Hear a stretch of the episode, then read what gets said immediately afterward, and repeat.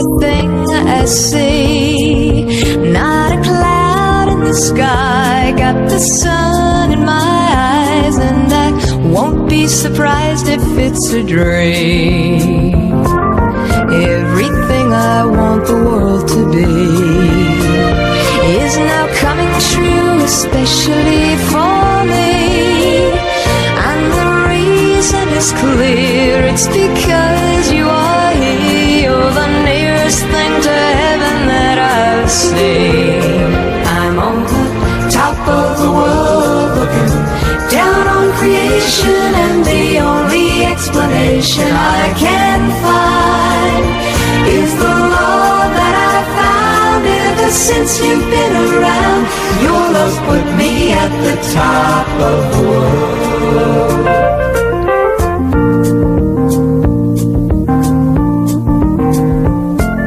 Something in the wind has learned my name, and it's telling the same. In the leaves on the trees and the touch of the breeze there's a pleasing sense of happiness for me. There is only one wish on my mind. When this day is through, I hope that I will find that tomorrow will be just the same for you and me.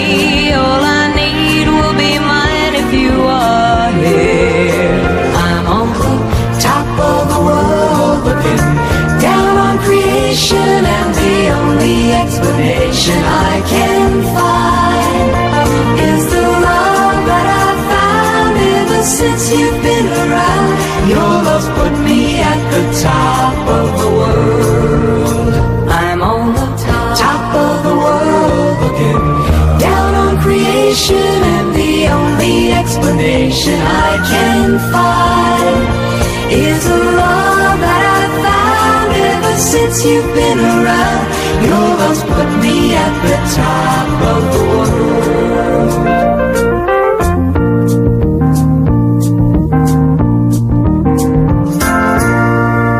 Vamos de cero al infinito en Onda Cero. Paco de León. El envejecimiento aún no se considera una enfermedad, pero ya no queda duda de que atacándolo se logra prevenir, retrasar e incluso evitar enfermedades asociadas de la edad, entre ellas nada más y nada menos que el cáncer.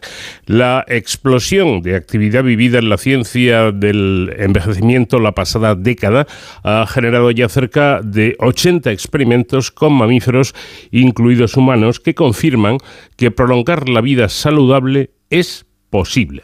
Precisamente un artículo en la revista Shell del que es coautora María Blasco, directora científica del CENIO, analiza hasta dónde se ha avanzado y dibuja los próximos pasos. De ello vamos a hablar a continuación. María Blasco, ¿qué tal? Buenas noches.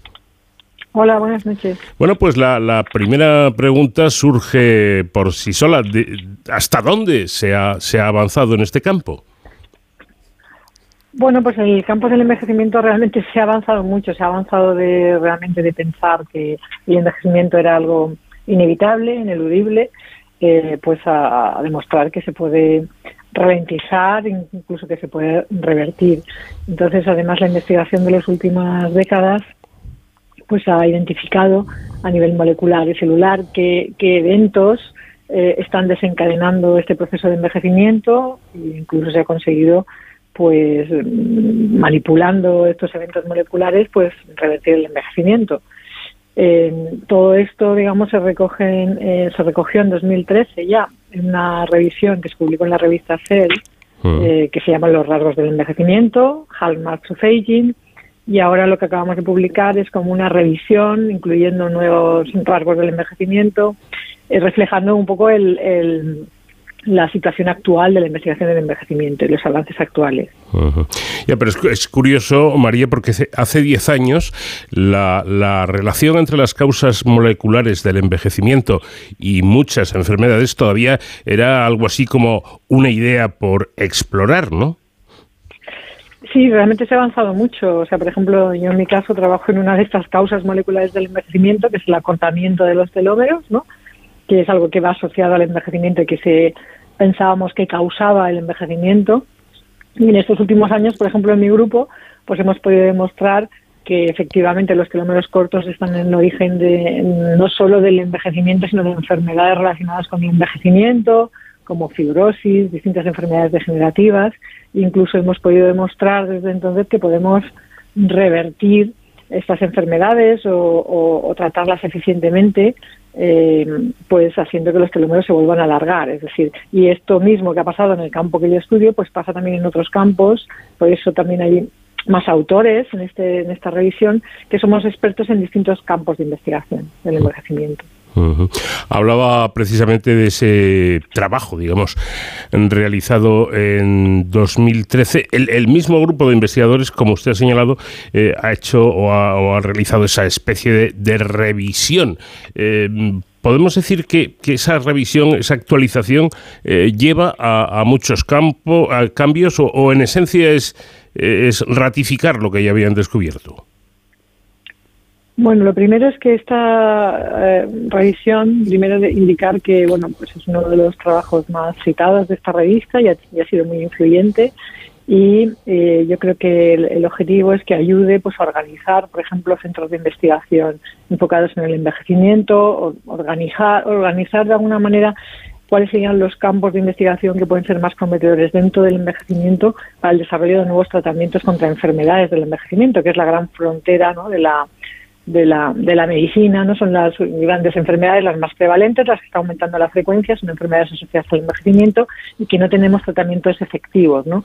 Eh, pues véase, por ejemplo, todas las enfermedades neurodegenerativas, degenerativas, el propio cáncer es una enfermedad asociada al envejecimiento, pero la única manera de prevenir y tratar eficientemente esto es entender ese proceso de envejecimiento. En esta revisión se han incluido tres causas eh, eh, o tres rasgos adicionales del envejecimiento eh, porque han cobrado, digamos, importancia también en estos últimos años y se ha demostrado que realmente pueden ser causantes del envejecimiento. Eh, ¿qué, pretenden con, con esta eh, actualización? ¿Por qué, por qué em, actualizar algo que, que, ya habían investigado antes? Bueno, esto no es un trabajo de investigación, es una es un trabajo de reflexión, de análisis de la situación de la investigación en el campo del envejecimiento y, como digo, uno de los principales objetivos es es eh, organizar, o sea, las ideas sobre qué se sabe, de por qué se produce el envejecimiento. Eh, tenemos tres premisas para definir que algo es importante para el envejecimiento. Uno, que se vea alterado con el envejecimiento. Dos, que se pueda acelerar el envejecimiento o se pueda retrasar el envejecimiento cuando se manipula este, este rasgo molecular. ¿no? Y, esto, pues, la actividad que tiene, desde luego, es para organizar investigación a futuro en, eh, y a presente, digamos, en el campo de envejecimiento para la identificación de nuevas dianas terapéuticas para el tratamiento de enfermedades eh, degenerativas asociadas al envejecimiento, que son, bueno, quitando las enfermedades infecciosas, básicamente todo el resto de enfermedades que, que, nos afectan. Y, bueno, la, prueba de la importancia del estudio del envejecimiento es que en estos últimos años, pues bueno, pues han publicado más de 300.000 artículos en el campo del envejecimiento y hemos visto cómo se han desarrollado nuevas estrategias terapéuticas ¿no? que están empezando a probar en pacientes basadas en el conocimiento de por qué se produce el envejecimiento de nuestras células y del organismo. Eh, uno tiene la, sensación, directora, de que intervenir en el envejecimiento humano eh, sería importante, pero eh, quizá surgieran muchísimos problemas, entre comillas, ¿no? O sea, está muy bien que vivamos más como, como idea fuerza, pero, pero eso nos haría replantearnos una serie de cosas, ¿no? Bueno, yo creo que el objetivo de cualquier investigación biomédica es, eh, es la salud, ¿no? Es el ser capaces de vivir en buenas condiciones de salud durante, más, durante cuanto más tiempo posible mejor y ser capaz de tratar las enfermedades. Precisamente lo que hemos entendido es que el origen de muchas de las enfermedades que causan sufrimiento, muertes prematuras y, cronicidad en pacientes son enfermedades que se originan por el proceso de envejecimiento. Entonces, todo lo que sea prevenir este proceso, sobre todo en personas que esté acelerado, ¿no? por ejemplo, o, o de entender el envejecimiento, diseñar estrategias terapéuticas que sean efectivas en frenar la progresión de enfermedades degenerativas, como puede hacer el Alzheimer o puede hacer enfermedades degenerativas de distintos órganos o tejidos, pues es algo importante desde el punto de vista de la salud, es decir, desde el punto de vista de conseguir eh, que las personas vivamos sanas durante, durante, más, durante cuanto más tiempo posible mejor. Bueno, y aquí llegamos a, su campo. Efectivamente, usted es líder internacional en la investigación de los telómeros, esas estructuras que constituyen los extremos de los cromosomas y cuyo acortamiento, como ya han eh, comentado, se ha identificado como una de las causas del envejecimiento. Eh, sabiendo esto, mm, ¿qué se puede hacer para que no haya ese acortamiento? Los telómeros se acortan eh, asociado a, que nuestras células se tienen que multiplicar para regenerar eh, daño en nuestro organismo. Nuestro organismo permanentemente está sufriendo daño, que pueden ser daños externos, como pueden ser las radiaciones, la contaminación, el daño que pueda llegar a través de la, de la alimentación, hábitos de vida, como fumar, etcétera, y daño interno, porque el proceso mismo de multiplicación de nuestras células implica que se tenga que hacer una copia completa del material genético cada vez que las células se multiplican y esa copia puede tener errores y esos errores se llaman mutaciones y estas mutaciones pues también pueden contribuir pues a que eh, se vaya, digamos, perdiendo el, estado de forma de nuestras células y vayan envejeciendo. Cuando nuestras células no son capaces de multiplicarse para regenerar los tejidos, se producen las patologías en los órganos y tejidos, que a su vez pues producen las enfermedades que a su vez en última instancia pues hacen que, seamos mortales ¿no? Eh, es decir que es que es fundamental entender este proceso para entender las enfermedades. Ya.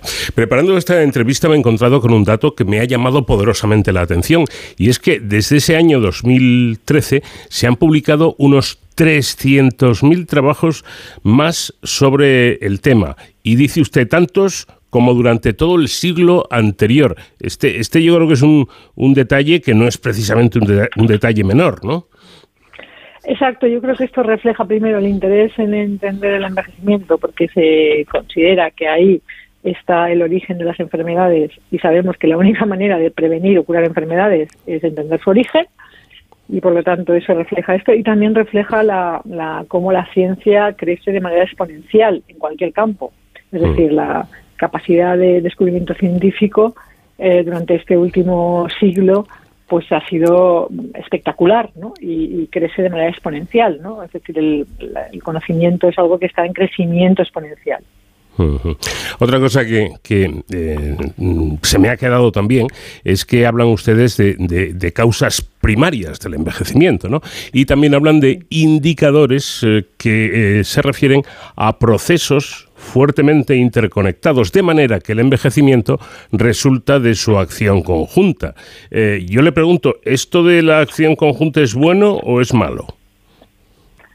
no es que sea ni bueno ni malo, refleja lo que ocurre. Mm. Eh, quizá lo más importante eh, ha sido identificar esas causas primarias, ¿no? ¿Qué es lo que detona el envejecimiento? Después puede haber respuestas celulares a este proceso de envejecimiento o puede haber sinergias entre estas respuestas que lleven a agravar, digamos, el, proceso de envejecimiento.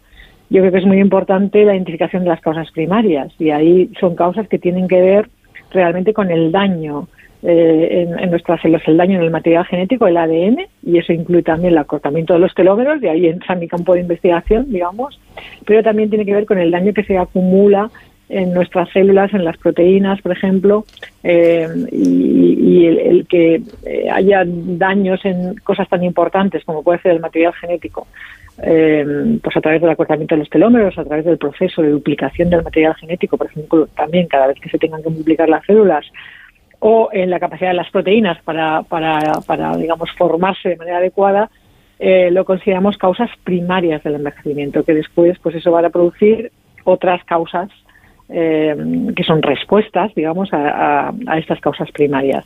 Hmm. Eso también quiere decir que si atacáramos estas causas primarias, seguramente sería una manera de influir en, en muchas otras causas del envejecimiento, ¿no? Hmm. Eh, porque, por ejemplo, cuando los telómeros son cortos, esto desata otras causas moleculares del envejecimiento, ¿no? Con lo cual pensaríamos que solo corrigiendo telómeros podríamos estar influyendo en muchas otras causas del envejecimiento. Eh, hablan en definitiva de, actuar sobre una serie de indicadores eh, para de alguna forma prolongar, bueno, de alguna forma no, eh, fehacientemente prolongar la vida, pero María, ¿hasta dónde se puede prolongar la vida por los conocimientos que tiene la ciencia hoy en día? como he dicho antes, se trata no tanto de prolongar la vida, sino de tener una vida sana y libre de enfermedades durante el mayor tiempo posible. ¿no? De esto se trata el detener el envejecimiento. Se trata también de eh, tener eh, terapias que funcionen contra enfermedades degenerativas. No podemos olvidar que hoy en día no hay terapias que funcionen contra enfermedades degenerativas. No hay ninguna enfermedad degenerativa que sepamos cómo curar. Eh, ni el Alzheimer, aunque se aprueban de vez en cuando fármacos que tienen pequeños efectos, etcétera, realmente no se puede curar el Alzheimer, no se puede curar una enfermedad degenerativa del pulmón, del riñón, del corazón. Entonces, eh, esto es una necesidad, porque cada vez, de hecho, además va a haber más población mayor por el envejecimiento demográfico. Hmm. En España, en el 2050, un tercio de la población tendrá más de 60 años. Esto que va a hacer que se dupliquen los casos de Alzheimer, que se dupliquen los casos de, de cáncer. Esto, por lo tanto, es insostenible. Tenemos que tener maneras de prevenir la aparición de estas enfermedades o tratarlas de manera eficiente, eh, pues para disminuir, digamos, el, impacto brutal que va a tener esto, pues en la salud humana, los sistemas de salud, etcétera. Bueno, pero además de esta parte eh, que resulta eh, claramente espectacular, resulta que esta, estas investigaciones son importantes también para el tratamiento de enfermedades graves relacionadas con, la edad. Eh, y por citar una, quizá la, más famosa y temida, para, para el cáncer, ¿no? Bueno, sí, es lo que decía, que al final el estudio de esto es, eh, es entender realmente el origen de la mayor parte de las enfermedades que nos afectan, ¿no? El cáncer también tiene su origen en el envejecimiento y acumulación de daño en nuestras células y, también conociendo esto, pues seríamos, por ejemplo, capaces de, prevenir a lo mejor el cáncer o de detectar a tiempo la aparición del cáncer. De hecho, seguramente si fuéramos, mantuviéramos nuestro organismo joven y sano durante más tiempo, pues habría menos cáncer, mm. eh, porque el cáncer también está asociado al envejecimiento de nuestras células. Es una consecuencia más de la acumulación de daño en nuestras células. Eh, pero es que además citan ustedes otro ejemplo, la activación de la telomerasa mediante una estrategia de terapia génica ha mostrado efectos terapéuticos en modelos de ratón de fibrosis pulmonar y de anemia, aplásica. Es decir, que, que, eh, eh, ahondar en estas investigaciones puede darnos unos resultados realmente importantes. Sí, es lo que se espera, ¿no? que haya por fin avances en el tratamiento de enfermedades degenerativas, que todavía no se han producido avances eh, en la curación de estas enfermedades y pensamos que es porque la estrategia ha sido errónea, la estrategia no ha ido a conocer su origen, es el proceso de envejecimiento sino quizá a intentar corregir cosas que ya son secundarias, ¿no? Y entonces pensamos que yendo a corregir el origen, que es el proceso de envejecimiento, seremos capaces de tener estrategias terapéuticas que funcionen con las enfermedades degenerativas. Esta es la idea. Y la importancia de estudiar el envejecimiento, ¿no? Por eso está habiendo tanta inversión ahora en este campo del envejecimiento. Y vamos con un punto que puede ser fundamental porque aquí sí que tenemos todos accesos. ¿Se puede, ¿Se puede retrasar el envejecimiento, María, a través de la dieta? Bueno, el envejecimiento es algo que va a ocurrir independientemente de la dieta que, tengamos. Eh, digamos, es un proceso que va a ocurrir. Eh, solo se podría revertir realmente o, en, o realmente enlentecer muchísimo con intervenciones terapéuticas que impliquen eh, pues alterar estas causas moleculares del envejecimiento, pero sí que es cierto que como el envejecimiento está ligado a la acumulación de daño, si tenemos hábitos de vida que generen menos daño, esto puede enlentecer el proceso de envejecimiento. ¿no? Eh, pues ¿qué genera daño? Pues eh, genera daño la exposición a la contaminación, la, exposición a radiaciones, la fumar, la alimentación poco saludable, eh, todo esto puede acelerar la acumulación de daño en nuestras células. Bueno, yo creo que ha quedado claro, pero mm, no está de más subrayarlo una vez más, y es que fumar es malo, malísimo, para todo, también para, eh, para esto. Pero volviendo a lo de la dieta, eh, María, en general, ¿comemos bien o comemos mal?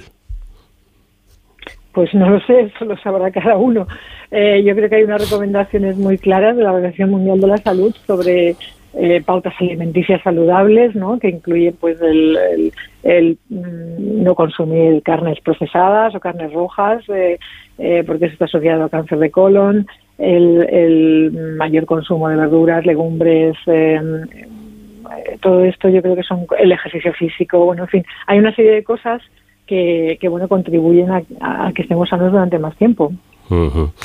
Eh, actuar eh, sobre la dieta es una de las formas más accesibles de intervenir en el envejecimiento humano. Esto es algo que afirman ustedes.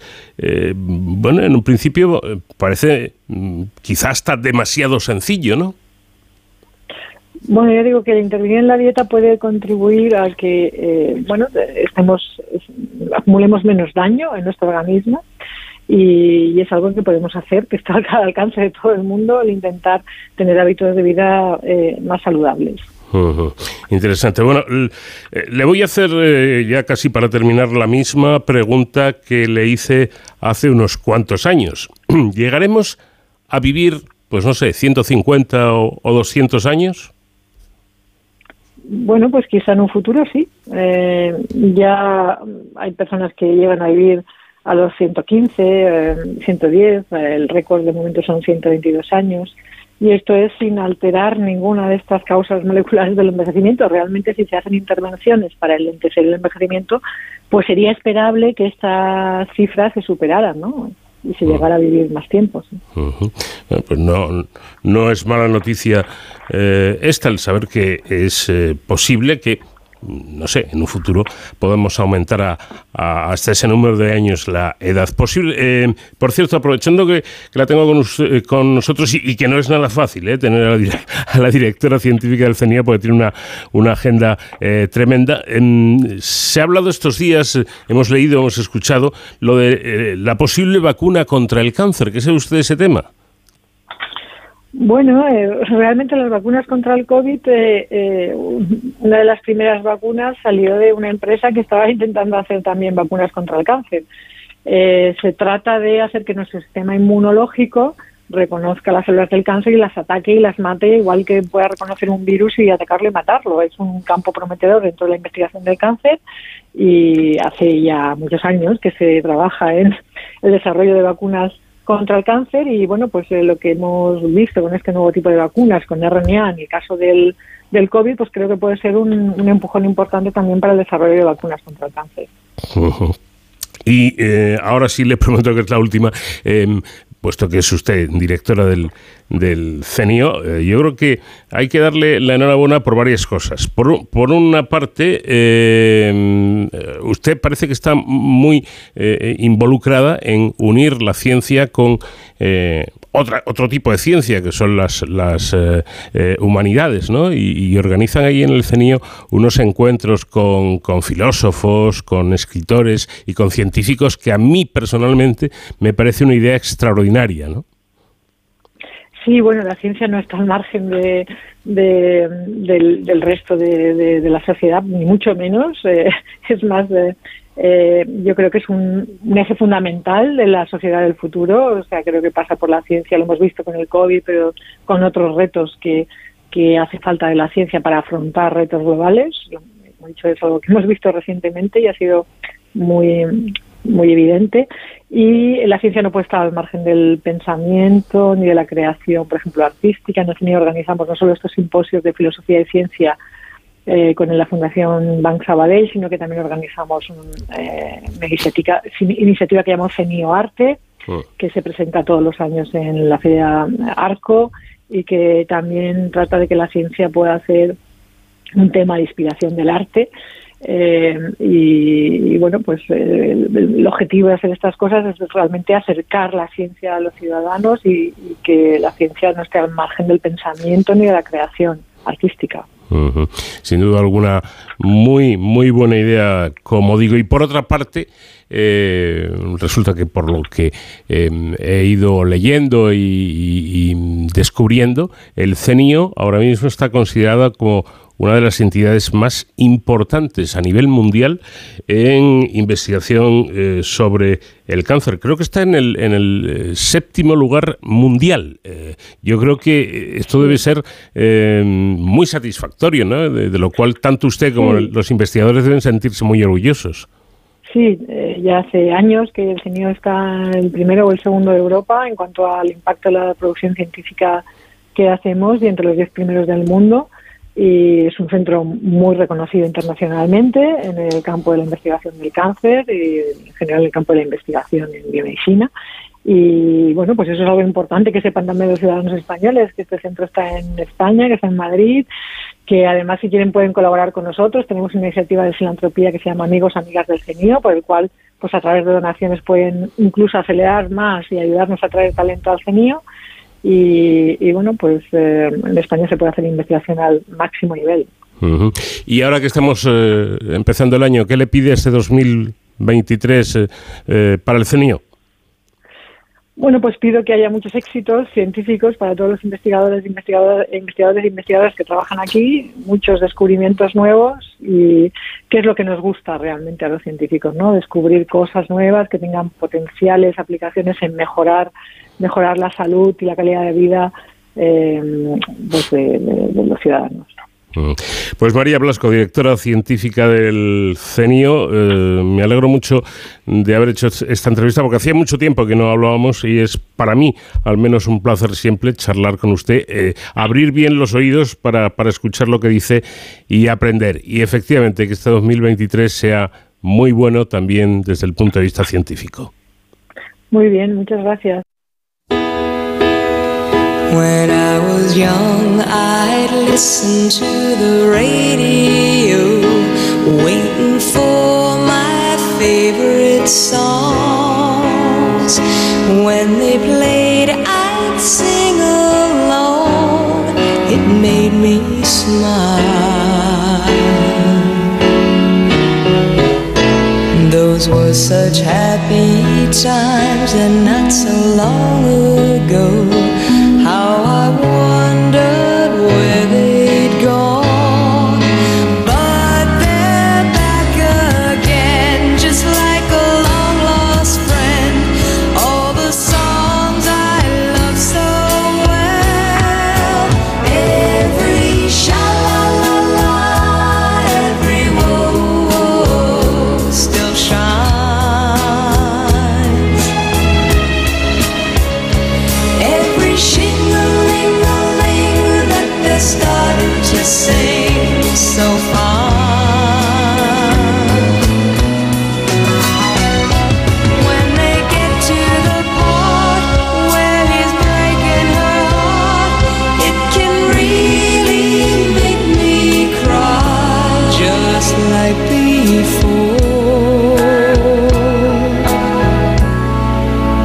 Yesterday once more.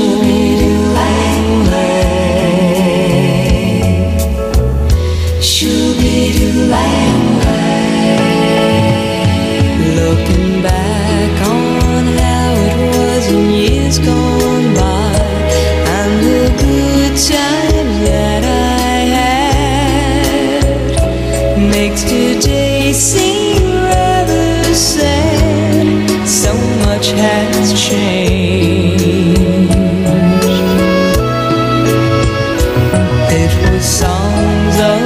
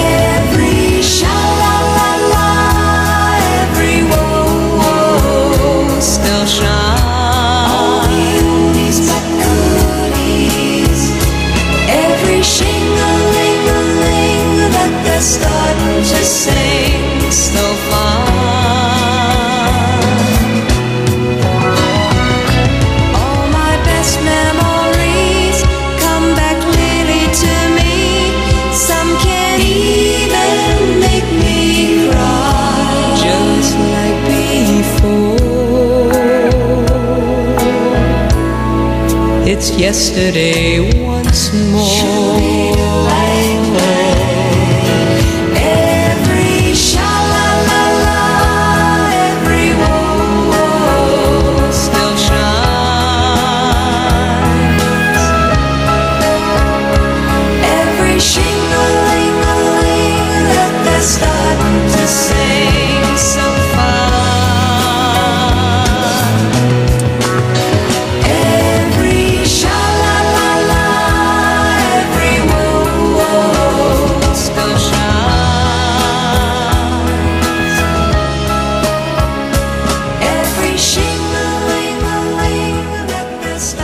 De cero al infinito. Suenan campanas de que el euro físico se desvanece en favor del euro digital, una divisa que quiere imponerse al resto de criptodivisas, tal eh, como está el panorama precisamente de las criptodivisas, de, las criptodivisas, de, los soportes físicos, eh, creemos que merece la pena dedicar por lo menos unos minutos a este asunto charlando con un experto como es Luis eh, Garbía, profesor de comillas eh, ICAI y además experto en estas cuestiones. ¿Qué tal Luis? Eh, muy buenas noches. Pues buenas noches, Paco. Encantado de estar con vosotros una vez más. Igualmente, y que el año 2023 eh, se porte bien, ¿no? Que sea bueno, incluso también en lo económico para todos. Totalmente. Ojalá este año 2023 hablemos un poquito más de todo esto que estamos comentando, de digitalización, del cambio y un poco menos de guerra y de inflación, Paco. Efectivamente, sería y es lo, deseable. Bueno, yo, yo mantengo desde hace mucho, eh, y esto me lo enseñaron un poco mis hijos y los chavales jóvenes, eh, que no solamente el, dinero, que por supuesto eh, también, sino que el soporte físico de todo, de libros, de música, de pagos, eh, yo creo que tiende a, desaparecer o a quedar como, como algo ahí, eh, bueno, pues un, poco excepcional, ¿no? Que se impone el plástico eh, en, todas partes y en, todos los sitios, ¿no? También en, el caso de los euros. No, en general totalmente. Lo que pasa es que mientras que cuando hablamos de libros yo puedo entender que haya gente que tenga nostalgia con el papel, que le guste pasar las hojas, cuando estamos hablando de dinero, eh, cualquier tipo de nostalgia yo creo que es superflua, en el sentido de nosotros lo que necesitamos es pagar de la manera más eficiente y que el trámite nos lleve el menor tiempo posible. Y en este sentido, si no se ha impuesto ya lo que es el dinero digital, es porque al poder hasta ahora no le ha interesado, porque el poder estaba cómodo como venía funcionando el mundo hasta ahora. En este sentido, un dinero digital creo que a priori Luego ya entramos a valorar si saben nuestra información, pueden saber dónde estamos, nos tienen controlados o no, pero pensando en la funcionalidad, un dinero digital nos viene bien a todos. Efectivamente, incluso Quizá los propios eh, gobiernos, por otra parte, están ayudando a esto. Es decir, como, como bien sabes, Luis, eh, ni tú, ni yo, ni nadie podemos ir a, pues no sé, a, una tienda y, hacer una compra de, de 3.000 o de 4.000 euros eh, y pagarla en, en dinero, en efectivo. Eso está prohibido ya. Totalmente. Los gobiernos están ayudando a ello en gran medida por intereses, pero además eh, la propia sucesión de acontecimientos ayuda. Uno de los grandes, de los mayores impulsos que hemos recibido para el dinero digital ha sido el propio coronavirus. Recuerda, Paco, que hace apenas un año no nos queríamos tocar unos a otros y menos darnos papelitos entre desconocidos. el coronavirus ha hecho más por la digitalización en la universidad, si no llega a ser por el coronavirus, no hubiéramos adoptado todas las medidas que hemos adoptado pensando en clases virtuales, estoy pensando también en videoconferencias. Al final, los gobiernos tienen interés, pero especialmente la propia sociedad es la que la va demandando, en este caso, a golpe de pandemia. Incluso, fíjate, aprovechando esto que comentas, Luis, a mí me ha llamado siempre la, atención, creo que además está prohibido, pero, pero bueno, es una cosa que, que, se hace o que se ha estado haciendo. Cartelitos en tiendas, es decir, no se admiten pagos con tarjeta inferiores, pues no sé, a 10, a, a 15, a 15 euros. Pero cuando llegó la pandemia podías pagar 10, 15, 5, hasta 3 euros con tarjeta y te lo agradecían. Sí, no, y además ahí el problema de todos estos cambios es que venimos de un status quo en el cual tenían controlado el mundo los bancos y bancos que empleaban a cientos de miles de trabajadores. Esos bancos, por muchos seres que están haciendo, eh, tienen que seguir pagando un inmenso número de, nóminas. El negocio de los bancos eh, cada vez es más complejo y tienen más competencia. Por lo tanto, están ingresando menos dinero y en su desesperación las comisiones, Paco, que es el motivo por el cual no nos pagaban, no nos aceptaban Paco, eh, pagos eh, por menos de dos, tres euros, las comisiones era hasta hace bien poquito la única fuente de ingresos que tenían los bancos. Con la subida de tipos de interés, pues ahí los bancos sí que tienen un poquito más de aire para respirar. Y, se están dando varios acontecimientos en paralelo. Eh, por un lado la pandemia, por otro lado que igual que cuando tú funcionas en efectivo pagar con digital tiene un coste, cuando nosotros funcionamos en digital, pagar en efectivo tiene un coste. O sea, para que un cajero automático, por ejemplo, tenga sentido, tiene que ir un número determinado de gente a sacar dinero. En el momento en el cual la gente ya no usa los cajeros, los cajeros dejan de ser rentables para las entidades. Y la tendencia es eh, una vez superado ese miedo o esa, o, ese, o esa eh, primera barrera de negocios que no aceptaban pagos en efectivo, la tendencia ahora sin duda es a que todo sea digital. Y dentro de esta tendencia, uno de los grandes problemas eh, está asociada, asociado con el anonimato. Si todo es digital, el gobierno, el banco, puede saber exactamente qué estamos haciendo en cada momento. Eh, el, ejemplo de los cajeros es bueno y yo quería añadir a esto que ¿qué está pasando, Luis? Porque cajeros cada vez hay menos y no sé si es que no les interesa a los bancos. No, totalmente. O sea, al final, eh, para lo que comentaba antes, para que haya un cajero tiene que haber un número mínimo de retiradas de efectivo. Hmm. Y luego, además, el cajero tiene un coste que, va más allá del, coste tecnológico. Para que funcione un cajero, el banco, la entidad, tiene que tener dinero físico dentro del cajero. Claro. Y ese dinero físico que tienes dentro del cajero es dinero eh, que no estás moviendo, es dinero que está, un, por decirlo de alguna manera, en manos muertas. Eh, si tiene, o sea, eh, si la gente usa cajeros, pues hay rotación. Pero si todos eh, cada vez usamos menos cajeros, ¿por qué? Porque no pagamos. Yo llevo mucho tiempo que todos los pagos los hago siempre con tarjeta. Hmm. Pues en ese sentido, los cajeros cada vez son menos necesarios y ese parón hace que todavía haya menos cajeros y, progresivamente vayan desapareciendo, Paco. Un poco la pescadilla que se muerde la cola, pero la pregunta sería, Luis, si desaparecerá el efectivo o lo complementará el, el, euro digital. Eh, en definitiva, si es compatible el que cada vez se utilicen más las tarjetas, el dinero de plástico, con que sigan existiendo cajeros automáticos donde quien quiera pueda sacar billetes. Totalmente. Aquí, eh, a ver, si dejamos al mercado que funcione, el, el efectivo desaparecerá totalmente. Aquí el problema es que el efectivo tiene también una función pública hay gente eh, que necesita el efectivo o bien porque no tiene conocimiento para funcionar en digital, o bien porque se ha quedado sin batería en el móvil, o bien eh, porque eh, gente que está en la calle, gente mayor. O sea, el uso del efectivo tiene un componente de función social. En este sentido, ¿qué es lo que toca?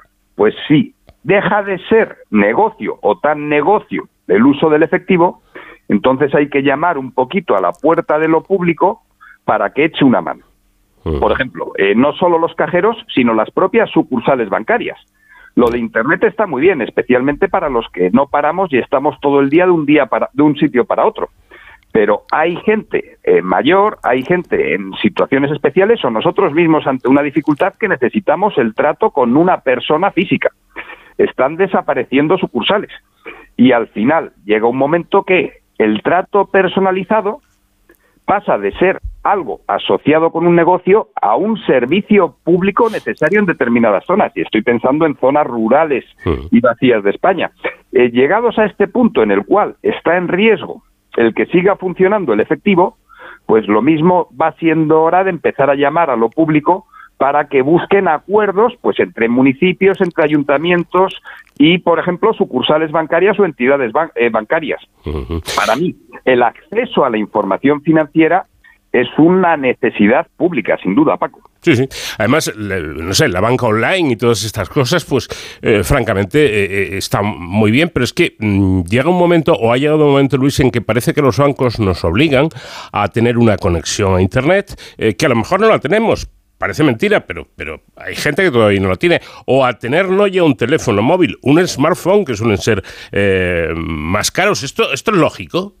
Eh, a ver, estamos cambiando mucho, mucho, mucho en muy poco tiempo. Y por si todo este cambio no estuviera ocurriendo a, velocidad suficiente, lo que hemos comentado antes, ha llegado la pandemia como para que el cambio sea todavía más brutal. Eh, los bancos como negocio tienen una presión muy grande detrás también, porque su entorno competitivo cada, vez es más creciente. Y en este sentido, Paco, el móvil ha pasado de ser en muy poquito tiempo algo de lujo un, bien al alcance de muy pocos a ser algo absolutamente necesario para toda la población.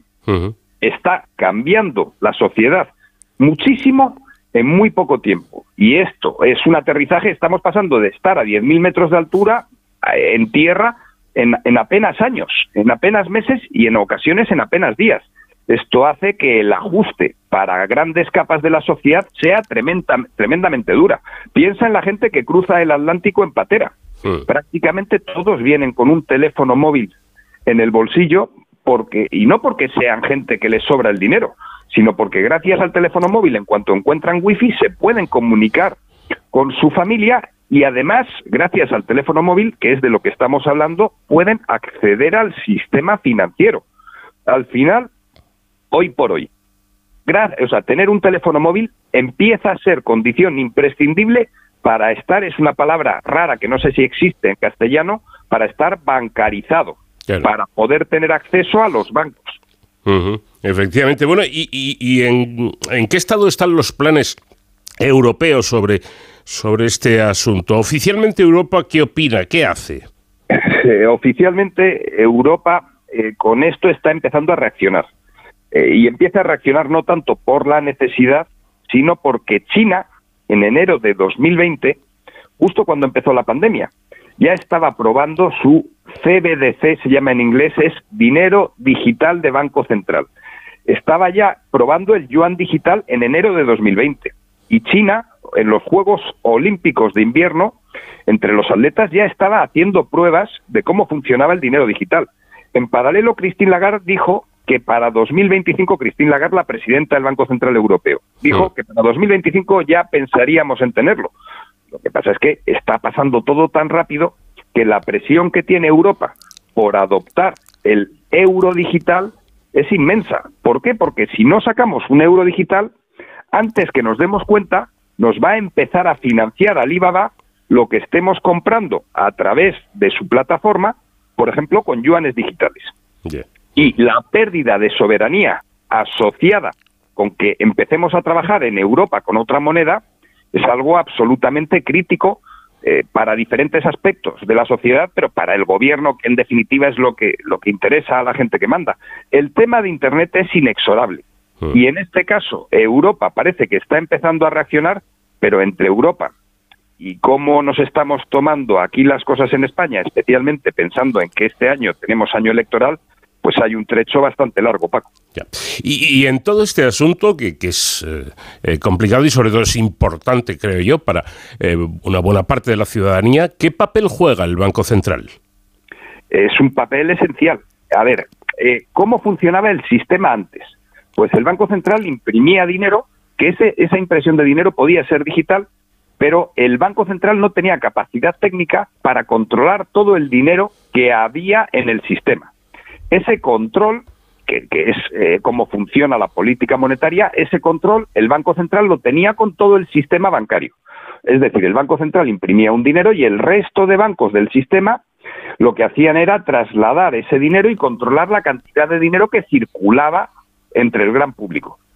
Ahora, ah, con Internet, el Banco Central puede controlar todo el dinero que funciona, que funciona por el sistema. ¿Qué es lo que pasa? Que en este, en este salto, ¿qué van a hacer los bancos? Ahí es, este es uno de los grandes interrogantes que tenemos. Y luego, otro de los grandes interrogantes es cómo va a funcionar este sistema eh, desde un punto de vista de la conexión entre la política monetaria y la política fiscal. Porque tecnología tenemos para cambiar muchas cosas, pero no solo todo es el Banco Central política monetaria, sino también los Estados miembros tienen que permitir no solo que las cosas pasen, sino que eh, asegurar que este cambio sea suave para sus ciudadanos. Aquí hay buenas y malas noticias al mismo tiempo. Los estados tienen un problema asociado con su política fiscal, es decir, tiene gasta mucho el estado e ingresa relativamente poco. La diferencia entre el gasto y el ingreso se llama Paco déficit. El gran déficit que tienen los estados con el euro digital y con una política monetaria más adaptada se podría corregir. Es decir, podríamos tener más control sobre lo que gasta, no solo ya los ciudadanos, que esto no sé si es tan bueno, pero sí sobre lo que gasta el Estado. Y ese control del gasto lo que permitiría es que tanto la política monetaria como la política fiscal funcionara ya en un entorno digitalizado y no como está funcionando hasta ahora, que es todavía en un sistema industrial. Es decir, podríamos gestionar mejor el gasto público, Paco, en definitiva. Y em, eh, em, a nivel de casa, ¿qué ocurre? Es España, eh, ¿qué opina? ¿Cómo, cómo, cómo lee todo esto? ¿Qué, está dispuesto a hacer el, eh, el, gobierno y el Estado español? Perfecto. por un lado, el gobierno español lo que tiene que hacer es apostar por todo esto. Y además tenemos instituciones que permiten desarrollarlo. O sea, tenemos en España hay una asociación que es Alastria, que es la Asociación Nacional del Blockchain, que eh, dentro de Alastria hay más de 500 empresas donde hay gente del IBEX 35 y pequeñas, hay muchas pymes, hay universidades, nosotros en comillas estamos dentro de Alastria. Y al final, cooperando grandes con pequeños, podemos apoyar todo este desarrollo tecnológico. La tecnología es neutra, pensando en derechas o izquierdas, y un pacto de Estado a favor de la digitalización sería algo totalmente saludable para el país. No olvidemos, Paco, que tenemos más del 10% de paro. Eh, tenemos un país muy dependiente del sector servicios. Y además España, con las comunidades autónomas, es un país en cierto punto descentralizado. Estas tecnologías pueden permitir que cada uno dentro de su particularidad asociada con su diversidad sea capaz de aportar ya no solo a España como, como idea, sino a toda Europa, que Europa también es relativamente descentralizada. Esta es una gran oportunidad para, al mismo tiempo que desarrollamos tecnología, eh, pues podemos ayudar a algo que es inexorable, como es la entrada del euro digital, Paco.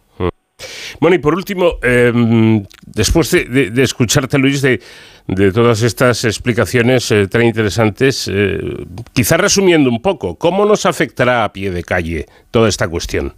Perfecto, y además eh, me, alegro que cierres con esta pregunta porque para el, para el usuario final el cambio ya ha sucedido. O sea, cuando vamos a una cafetería podemos ver quién paga en efectivo, podemos ver quién paga con tarjeta, y podemos ver quién paga eh, con, el, eh, con el propio reloj. Eh, probablemente si miramos y estamos una hora veremos cómo cada uno de estos pagos, la, gente con menos de 25 años, pues hay una mayor proporción que pagan con reloj. gente, pues más de nuestra quinta, Paco, pagamos más con tarjeta, puede ser. Mm. Y luego el pago en efectivo cada vez es más residual. el pago en efectivo tenderá a desaparecer o se podrá seguir usando pero tanto el pago con tarjeta como el pago desde el teléfono móvil seguirá funcionando igual. Esto es, por poner un ejemplo muy visual, eh, imagínate que entra el coche eléctrico. ¿Cómo seguirán funcionando nuestras carreteras? Pues para el cliente final igual. O sea, serán las mismas carreteras, el acelerador seguirá funcionando, puede que los coches no tengan embrague, pero para el usuario final le da un poquito igual porque seguirá pagando igual desde el móvil, tendrá acceso a unos números de cuenta donde verá la cantidad de dinero que tiene depositado en la cuenta y para el usuario final apenas será perceptible. Dicho eso, dentro de las tripas de la tecnología, sí que este cambio lo que permitirá hacer es que todo sea más transparente, que todo se pueda medir con más facilidad y este gran poder pues eh, tiene por un lado podemos tender hacia China a estar más controlados, pero al mismo tiempo nosotros como ciudadanos podemos controlar mejor lo que hace el Estado. Bueno, interesantísimo todo esto y fíjense qué curioso, ¿no? En este programa que hablamos tanto de, la COVID y, demás, resulta que Luis Garbia nos descubre o nos recuerda cómo el virus, la pandemia, ha cambiado algo tan eh, importante como la forma de pago. Y si algún empujón le faltaba el dinero de plástico, parece que esta, que esta pandemia lo ha, lo ha logrado. Luis Garbía, profesor de Comillas y CADE, muchísimas gracias por atendernos una vez más. Te envío un fuerte abrazo y lo dicho al principio, que este sea un buen año para todos. Un verdadero placer, como siempre, Paco, y buenas noches a todos los oyentes.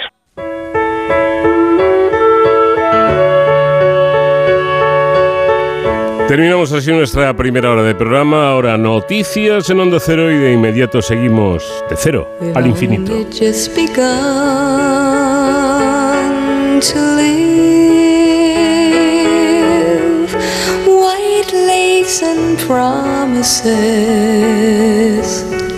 A kiss for luck and we're on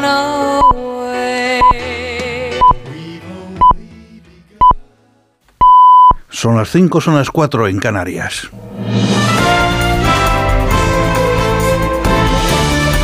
Noticias en Onda Cero. Buenas noches. La vicepresidenta segunda y ministra de Trabajo y Economía Social, Yolanda Díaz, ha asegurado que una parte del repunte de la inflación subyacente, la que excluye alimentos no elaborados y productos energéticos, que cerró 2022 en el 7%, se explica por los beneficios de las empresas. Para Díaz, el hecho de que el precio de los alimentos se haya disparado casi un 16% hace imposible que una familia pueda hacer la cesta de la compra. Hoy si veis los datos de IPC y en algunos sectores, fundamentalmente la alimentación, está claro que mm, hay alguien aquí que se está forrando. Eh, no es posible que mientras que alguien se llena los bolsillos, eh, los salarios de los trabajadores eh, sufran una devaluación. No es posible. La vicepresidenta primera del Gobierno, Nadia Calviño, ha expresado su confianza en que la inflación subyacente empiece a bajar en enero gracias a las medidas adoptadas por el Gobierno. En este sentido, Calviño, en declaraciones a la radio pública, ha recordado que la rebaja del IVA en alimentos básicos impactará en el IPC durante el primer semestre pero con la bajada de los costes de la energía y el resto de medidas que hemos tomado, pues en fin, eh, lo que esperamos es que cuanto antes empiece también a bajar esa inflación subyacente. Pero por el momento ya es muy buena noticia que la inflación en general, la tasa de variación del índice de precios al consumo, haya bajado cinco puntos en cinco meses. Ciudadanos celebra este fin de semana su sexta Asamblea General, una cita con la que pondrá el broche final a su proceso de refundación y con la que pretende cerrar las heridas abiertas en las últimas semanas a cuenta de la elección de la nueva dirección. El derrotado en las primarias, Edmundo Val, ha dicho en más de uno de Onda Cero que seguirá como diputado en el Congreso y no descarta presentarse a las primarias del Partido Naranja para elegir candidato a la presidencia del Gobierno. Tenemos eh, elecciones eh, a la presidencia del Gobierno a finales de año. Eh, previsiblemente a finales de año, no sabe uno nunca con Pedro Sánchez a qué carta jugar, ¿no? O qué esperarse. Em, bueno, es algo que está en mi mente, pero todo el mundo sabe, todo el mundo sabemos que en política las cosas cambian mucho, cambian de forma muy repentina, por circunstancias eh, muchas veces muy imprevisibles y por lo tanto pues ya veremos, ¿no? Queda, queda mucho tiempo por delante para tomar esa decisión. El PSOE se ha mostrado combativo con la medida que ha calificado de absolutamente vergonzosa que va a aplicar Castilla y León para las mujeres que quieran interrumpir el embarazo. Los socialistas alertan de que no van a permitir ni un paso atrás en la lucha frente a la igualdad. La portavoz del PSOE, Pilar Alegría, ha calificado de realmente grave lo que está sucediendo en Castilla y León. De todo que no es, lo, mismo que gobierna el Partido Socialista a que lo haga el Partido Popular, en este caso de la mano con un partido político como el partido político de, Vox. El señor Feijó habla de moderación y esto, estas medidas lo que suponen realmente es un recorte claramente hacia los derechos de las mujeres. Y ahí siempre vamos a estar enfrente del Partido Socialista porque no vamos a permitir ni un paso atrás en la lucha frente a la igualdad con la mujer. La audiencia de Sevilla ha acordado aplazar el ingreso en prisión por los seres del expresidente de la Junta, José Antonio Griñán, hasta que concluyan las sesiones de radioterapia que debe recibir por el cáncer que se le ha diagnosticado recientemente. Una vez que terminen esas sesiones, su abogado deberá comunicarlo inmediatamente a la audiencia de Sevilla con información médica para que se emita un nuevo informe forense. El Tribunal Supremo ha planteado a la defensa del exmarido de la ex vicepresidenta valenciana Mónica Oltra la posibilidad de modificar su recurso de casación contra la condena de cinco años de prisión por abusar sexualmente de una menor tutelada para adaptarlo a la entrada en vigor de la conocida como Ley del Solo si es sí. El Tribunal Superior de Justicia de Canarias ha decidido investigar de oficio las disfunciones que se hayan podido registrar en el procedimiento que se sigue contra el presunto asesino de la joven paraguaya Romina Celeste Núñez, su marido Raúl D.C., que este pasado viernes ha sido puesto en libertad tras pasar cuatro años preso a la espera de juicio. Y la secretaria de Estado de Igualdad, Ángela Rodríguez Pam, ha pedido disculpas por sus últimas declaraciones respecto a la ley del solo sí es sí, pero ha insistido en que se han descontextualizado. En la radio gallega, Pam ha insistido en que se sacó de contexto una reflexión que se estaba haciendo en un podcast y donde se estaba hablando de muchas cosas. unha conversa sobre os argumentos que utiliza a extrema dereita para ridiculizar o traballo que facemos as feministas eh, pode ter un ton diferente, pode non gustar este tono. Eu, por suposto, eh, pido todas as disculpas que sexan precisas a xente que non lle poida gustar este tono, pero creo que é moi diferente do que estamos a falar. Y la Corte Suprema de Brasil ha autorizado a la Fiscalía General a investigar al expresidente Jair Bolsonaro por su presunta participación como autor intelectual del asalto a los tres poderes de miles de sus simpatizantes en Brasilia. Es todo, más noticias dentro de una hora y en ondacero.es. Síguenos por internet en ondacero.es.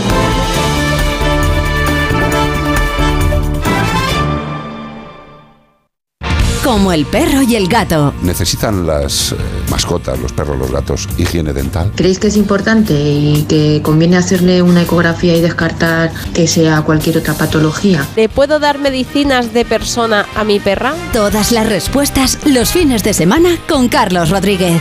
Como el perro y el gato. Sábados a las 3, domingos a las 2 y media de la tarde y siempre que quieras en la app y en la web de Onda Cero. Patrocinado por Menforsan, los especialistas en cuidados, higiene y cosmética natural para las mascotas. Te mereces esta radio. Onda Cero, tu radio.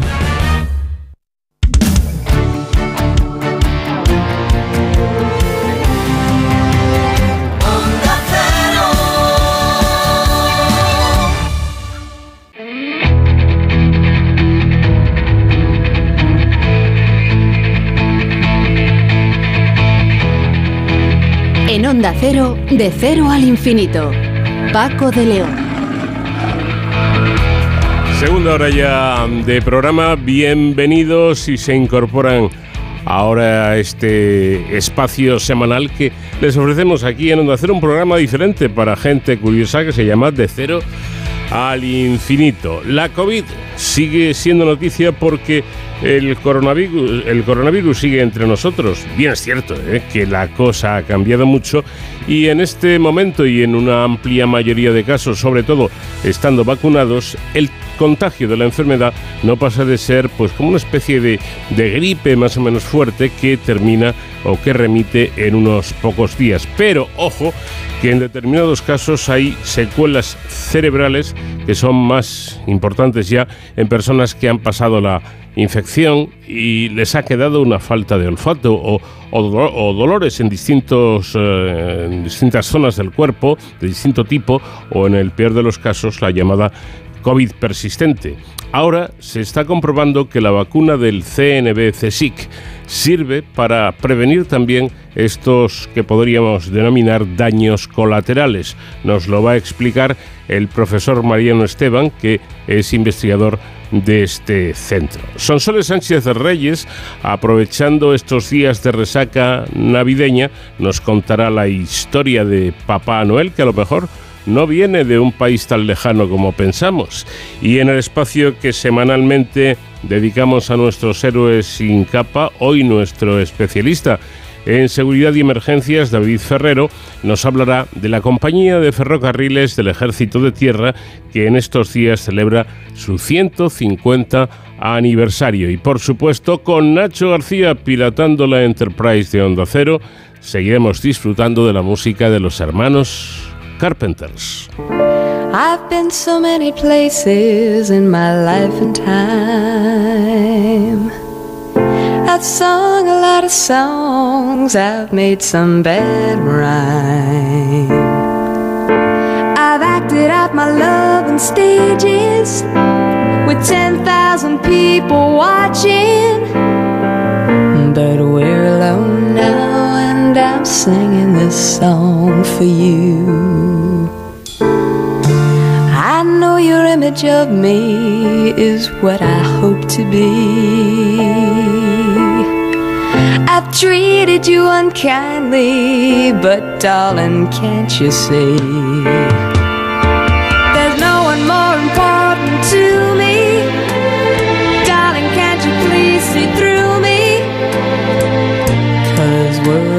Now, and I'm singing this song for you. You taught me precious secrets of a truth withholding nothing. You came out in front and I was hiding. But now I'm so much better.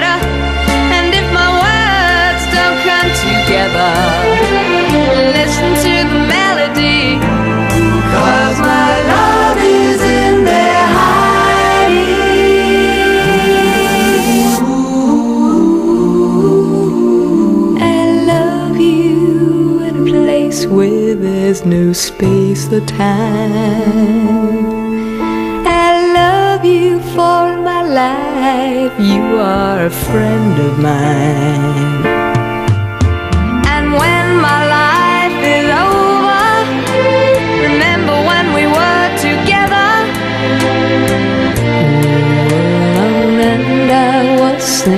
Song for you.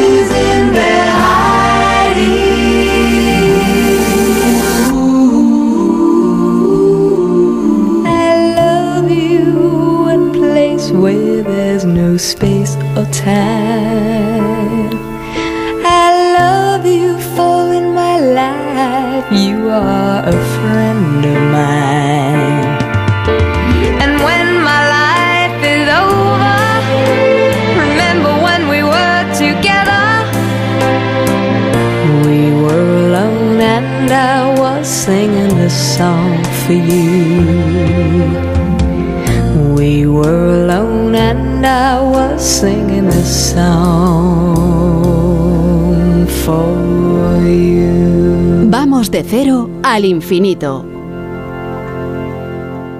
Aunque la patología del sistema respiratorio es sin duda la principal afectación de la enfermedad COVID-19 causada por el famoso coronavirus SARS-CoV-2, muchos de los pacientes manifiestan importantes síntomas neurológicos como la llamada anosmia, pérdida del olfato, dolores de cabeza, malestar general, eh, pérdida cognitiva, epilepsia y un largo etcétera. Sin embargo, esta afección del sistema nervioso por parte del coronavirus no ha sido eh, caracterizada en detalle y se desconoce si las vacunas desarrolladas frente a la COVID-19 previenen la extensión del virus al sistema nervioso central y confieren protección frente a las lesiones cerebrales. Bueno, hasta ahora, porque ahora precisamente utilizando un modelo de ratón susceptible de la infección por este coronavirus, viene a demostrar que la capacidad del virus para infectar distintas regiones del cerebro y producir daños cerebrales, eh, eh, in- incluso viene a demostrar también cómo la vacuna del CNB-CSIC protege completamente, y esto es importante, frente a dicha infección en el cerebro. Vamos a hablar de todo ello con el profesor Mariano Esteban, que es investigador del CNB-CSIC. Profesor Esteban, ¿qué tal? Muy buenas noches. Hola, buenas noches. Bueno, si no me equivoco, ustedes han observado que la replicación del virus ocurre mayoritariamente en las neuronas. ¿Este podríamos decir, profesor, que es o que ha sido el punto de partida? Bueno, es- exactamente, porque eh, las neuronas, eh, como todos sabemos, juegan un papel muy importante desde el punto de vista de que nos eh, la transmisión de las señales y los comportamientos y los efectos neurológicos pues vienen ahí asentados. Precisamente ese ha sido un punto crucial y sobre todo también determinar eh, qué poblaciones celulares están afectadas, qué regiones del cerebro están afectadas, cómo el virus llega al cerebro, qué, qué, qué vías utiliza para, para entrar y, e infectar distintas regiones cerebrales. Yo creo que eso ha sido una importante contribución y sobre todo ver que la vacuna elimina completamente la capacidad del virus de poder infectar cualquier tipo de, eh, de células cerebrales. Bueno, una, una vez establecido el patrón de, de infección en el cerebro por parte del SARS-CoV-2, ustedes evaluaron la eficacia de la vacuna frente a la COVID-19. Y y la pregunta es, ¿a qué conclusiones llegaron? Bueno, fundamentalmente es que es, es decir, hasta qué punto la vacuna es eficaz para prevenir el que el virus pueda llegar al cerebro y afectar, pues como todos sabemos, el, eh, eh, la transmisión de señales y el comportamiento en, en sí mismo que, lo rige el cerebro.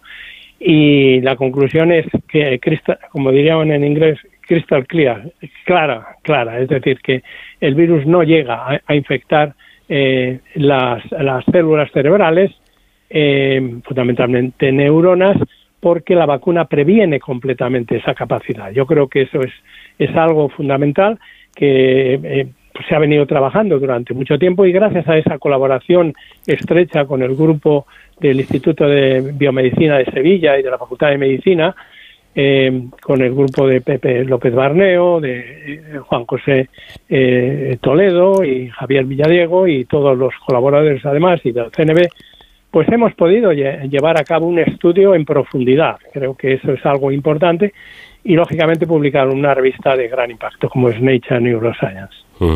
Bueno, como dice su, su colega, que también ha participado en el trabajo, Juan García Riega, la administración de una sola dosis de esta vacuna MVA-CoV2 evita completamente la infección del SARS-CoV-2 en todas las regiones cerebrales estudiadas y, esto me parece importante, previene el daño cerebral asociado incluso después de una eh, reinfección eh, por el virus, ¿no? Exactamente, o sea, lo que estamos viendo es que las reinfecciones son muy comunes, es decir, gente que ha sido vacunada y que posteriormente eh, han sido infectadas. Afortunadamente, la, la mayoría de los casos, estas infecciones son más atenuadas que una infección inicial donde la persona no hubiera visto el virus con anterioridad. Lo que hemos visto es que precisamente aquellos ratones que habían sido vacunados previamente e infectados, pues el, el virus no llegó al cerebro eh, y posteriormente volvieron a ser reinfectados al cabo del tiempo y se observó que efectivamente eh, tampoco ta- no llegaba al cerebro, inclusive al cabo de un tiempo que había transcurrido desde la primera infección. Y eso pues es un aspecto importante del efecto protector de la vacuna. Bueno, pero esto lógicamente viene de antes porque ustedes eh, ya habían demostrado previamente que esta vacuna MVA COP2 eh, que desarrolla el CNBC-SIC induce eh, en tres modelos animales, como son ratones, hámsters y macacos, una potente respuesta inmunológica de anticuerpos eh, de unión a la proteína, a la proteína Spike, a la proteína S de- del virus. ¿No es así? Sí, efectivamente. O sea, algo muy importante fue, bueno, desde el principio con, con Juan García Reaza del laboratorio aquí en el Centro Nacional de Biotecnología, pues nos lanzamos a la piscina de tratar de desarrollar una vacuna, cosa que conseguimos en un tiempo bastante récord. Y luego, pues había que, demostrar que esa vacuna era eficaz, al menos entre modelos animales, si querías llegar a fases clínicas. Eh, eh, y eso, inicialmente empezamos con, con modelo de ratón, demostramos que la vacuna protegía completamente fre- frente a la infección por el SARS-CoV-2. Posteriormente llevamos a cabo otro experimento en, en- un segundo mo- modelo animal, que eran, son hámsters, y lo mismo también demostramos alta eficacia de la vacuna. Y el tercer modelo, eso ya es para llegar a fases 3 eh, clínicas, fue con macacos. Y en macacos también demostramos que la vacuna se comportaba muy bien y que protegía también frente a la infección producida por SARS-CoV-2. Es decir, la suma de los tres modelos animales eh, completamente avalan que eh, la, la vacuna pues podía pasar los aspectos necesarios para llegar a las fases clínicas. Eh, una vez eh, realizados estos estudios en, en- en animales, eh, ¿el paso al estudio con, con humanos todavía está lejos o no? Bueno, es que ha habido todo ese, ese aluvión de, de- de vacunas que han llegado también nuevos prototipos. Eh, la población mundial, eh, pues gran parte de la población, sobre todo en los países desarrollados, está vacunada. En España, particularmente, pues es un ejemplo admirable de, altas tasas de vacunación y, y eso pues conlleva a que eh, se, se hayan priorizado una serie de vacunas sobre otras, pero o, eh, creo que estamos también ante la tesitura de que las infecciones continúan, de que el virus está evolucionando continuamente, como sabíamos desde el principio, generando variantes con mutaciones en zonas que son relevantes para la entrada del virus en, en el hospedador y que hacen que el virus se propague con más facilidad. Y eso conlleva a que tenemos que ir pensando también en la adecuación de, de nuevos protocolos vacunales también que persigan ese esa inmunidad esterilizante, como siempre lo persigue mi compañero el profesor Luis Juanes, aquí en el CNB también, y eh, nosotros también estamos eh, persiguiendo, al mismo tiempo que controlen a las distintas variantes de SARS-CoV-2 que están surgiendo continuamente, como lo estamos viendo, y ahora nos llega la variedad americana también, la Kraken. Mm. Pero eh, estos, el- estas variantes son de esperar y lo que sí que tenemos es que desarrollar vacunas que complementen la acción de otras vacunas o que consigan por sí mismas el eliminar los coronavirus humanos en, en particular. Eh, los resultados obtenidos por este trabajo, eh, profesor, ¿qué importancia eh, pueden tener eh, a largo plazo? Bueno, yo creo que es muy importante demostrar que la vacuna te elimina la, la, la capacidad del virus de llegar al cerebro. Yo creo que ese es un aspecto clave porque estamos viendo que muchas personas padecen lo que llaman el COVID pe- persistente o eh, que, eh, que produce alteraciones neuronales en muchas personas, que les, eh, tienen dolores articulares, dolores cefaleas, etcétera, lo cual nos está indicando que, el, virus pues está produciendo también efectos no deseados y que la vacuna nos protege frente a ellos. Yo creo que eso es de capital importancia. ¿Podría evitar, podría llegar a evitar esta vacuna el, eh, la COVID persistente, que es uno de los problemas más serios que hay? Hombre, lógicamente, si tú no estás no estás permitiendo que el virus llegue al cerebro, lo estás bloqueando y le, impides esa capacidad, aunque aunque llegue a los pulmones, pero luego se clarifique, eh, eh, estás ya impidiendo que se desarrolle ese proceso a través de las alteraciones neuronales. Entonces, bueno, creo que eso es un aspecto importante a considerar. Eh, casi para terminar, profesor, yo le voy a hablar de mi experiencia personal. Yo tengo ya la, la pauta completa de vacunación, las cuatro dosis eh, que hay que ponerse. Bueno, quien, quien lo desee, bien, espero que bien. sean muchas, efectivamente. Bien, comportamiento. Pero le, le comento, con la tercera dosis eh, fue creo que hacia el mes de mayo o por ahí yo tenía tres dosis, eh, mm, pues me infecté de, de- de COVID. Bien es cierto que fue como una gripe y ya está, fueron cuatro días eh, molestos con fiebre, dolor de garganta y tal, y ahí se acabó la historia. Mi pregunta exactamente es, tal y como está el patio ahora mismo, eh, eh, ¿en qué situación se, se encuentra el, el- el virus? ¿En qué situación está la pandemia? ¿Y cómo piensan que va a evolucionar? Bueno, el, el virus está, está con nosotros, estamos viendo lo que está ocurriendo en China Mm. eh, y que finalmente, bueno, pues han tomado ya una posición de que era imposible de mantener eh, aislando ciudades enteras y millones y millones de personas, ¿no? Unas pérdidas económicas también eh, enormes. Y, y esto nos ha permitido el, el desarrollar el, el desarrollar el, eh, eh, vacunas frente a las nuevas variantes que están emergiendo. Bueno, pues es, es, eh, importante si, si no se ha ido del todo el virus, por lo menos saber en qué situación nos encontramos y que en términos generales eh, una eh, infección ahora mismo por, por este virus pues no tiene por qué ser eh, peligrosa. Yo, la- lo último, aunque sean 30 segundos, profesor, ¿hay algún modo de convencer a los indecisos o a los que dicen que no, que de verdad hay que vacunarse?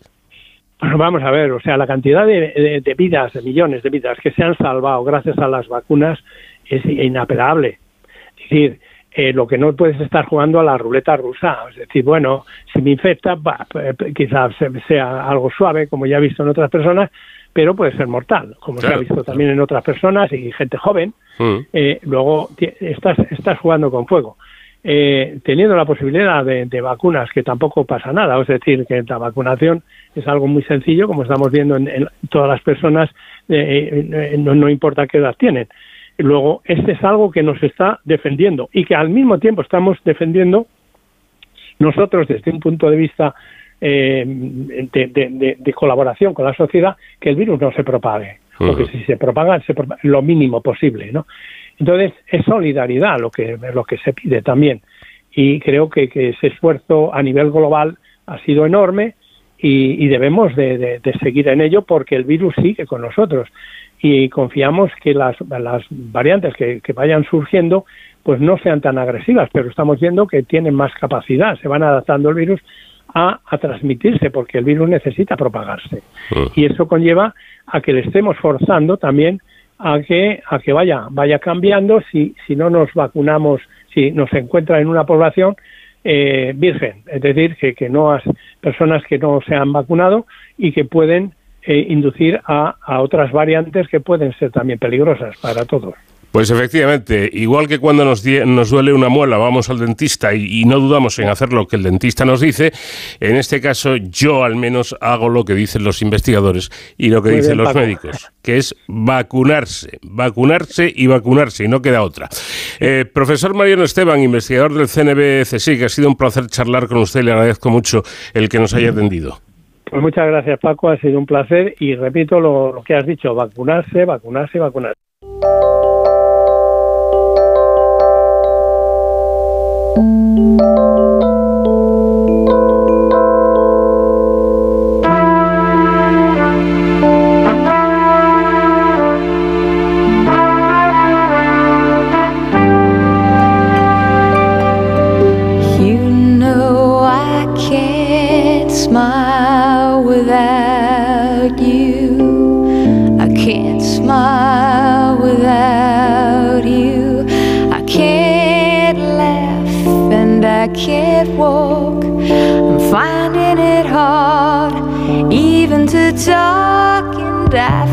Feel sad when you're sad.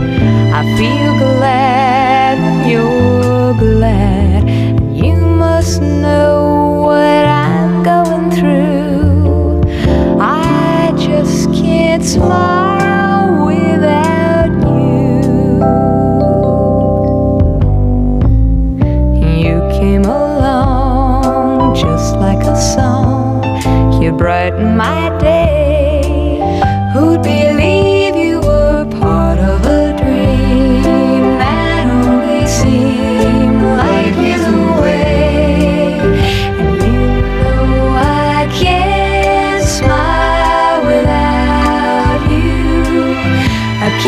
smile without you.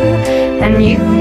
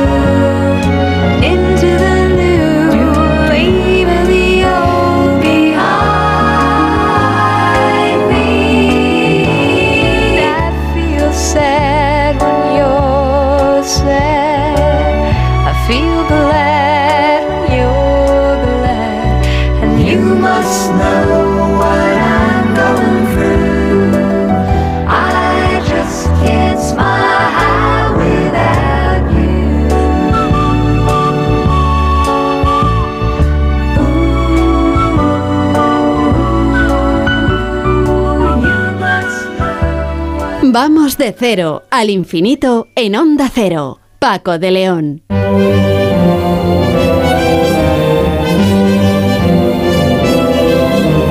Sin duda, una de las tradiciones más esperadas, sobre todo por los más pequeños de la casa, es la de los regalos navideños.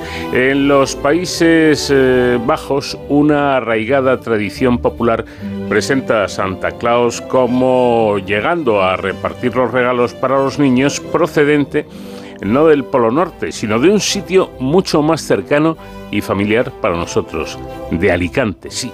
Y esta curiosa historia centra precisamente hoy el relato que, como cada semana, nos regala Sonsoles Sánchez Reyes. ¿Qué tal, Sonsoles? Buenas noches. Muy buenas noches, Paco. Bueno, el 6 de diciembre celebramos la festividad de San Nicolás, patrón, de la ciudad de Alicante, donde es titular precisamente de la catedral. Eh, también es patrón de Grecia y de Rusia, donde los zares levantaron más iglesias bajo su advocación que a ningún otro santo, y de ciudades alemanas, austriacas, belgas, holandesas, italianas. Este obispo del siglo IV, al que se han dedicado más de 2.000 templos del mundo, dio origen a Papá Noel. Todos los niños esperan en Nochebuena a Santa Claus, contracción de Sanctus Nicolaus, que en su trineo sobrevuela las ciudades para depositar regalos en el árbol de Navidad de cada casa. Según la tradición, San Nicolás nació en la localidad de Pátara o Patras de Licia, Asia Menor, en torno al 280 y murió en Mira, Anatolia, ciudad romana de la actual Turquía, capital de la diócesis de la que fue primer obispo, el 6 de diciembre del 345. Se dice defendió el dogma trinitario en el concilio de Nicea en el año 325, donde habría abofeteado al propio Arrio para hacerle abjurar de la herejía arriana que ponía en duda la divinidad de Cristo, aunque no aparece en los listados de obispos asistentes a ese concilio. Nació en una familia adinerada. Desde niño destacó por su carácter piadoso y generoso. Después de morir sus padres, repartió su fortuna entre los pobres y se fue a un monasterio. Peregrinó siendo joven a Egipto y Palestina. Después de un tiempo por Tierra Santa, sería consagrado obispo de la ciudad de Mira. Dice la leyenda que varios obispos discutían tras fallecer el anterior. Al no ponerse de acuerdo, decidieron que el próximo sacerdote que entrase en el templo ocuparía el cargo. Fue Nicolás. Como obispo, en su afán por erradicar los cultos paganos, ordenó demoler el templo de Artemisa en Mira. En la persecución de los cristianos por el emperador Diocleciano, fue encarcelado.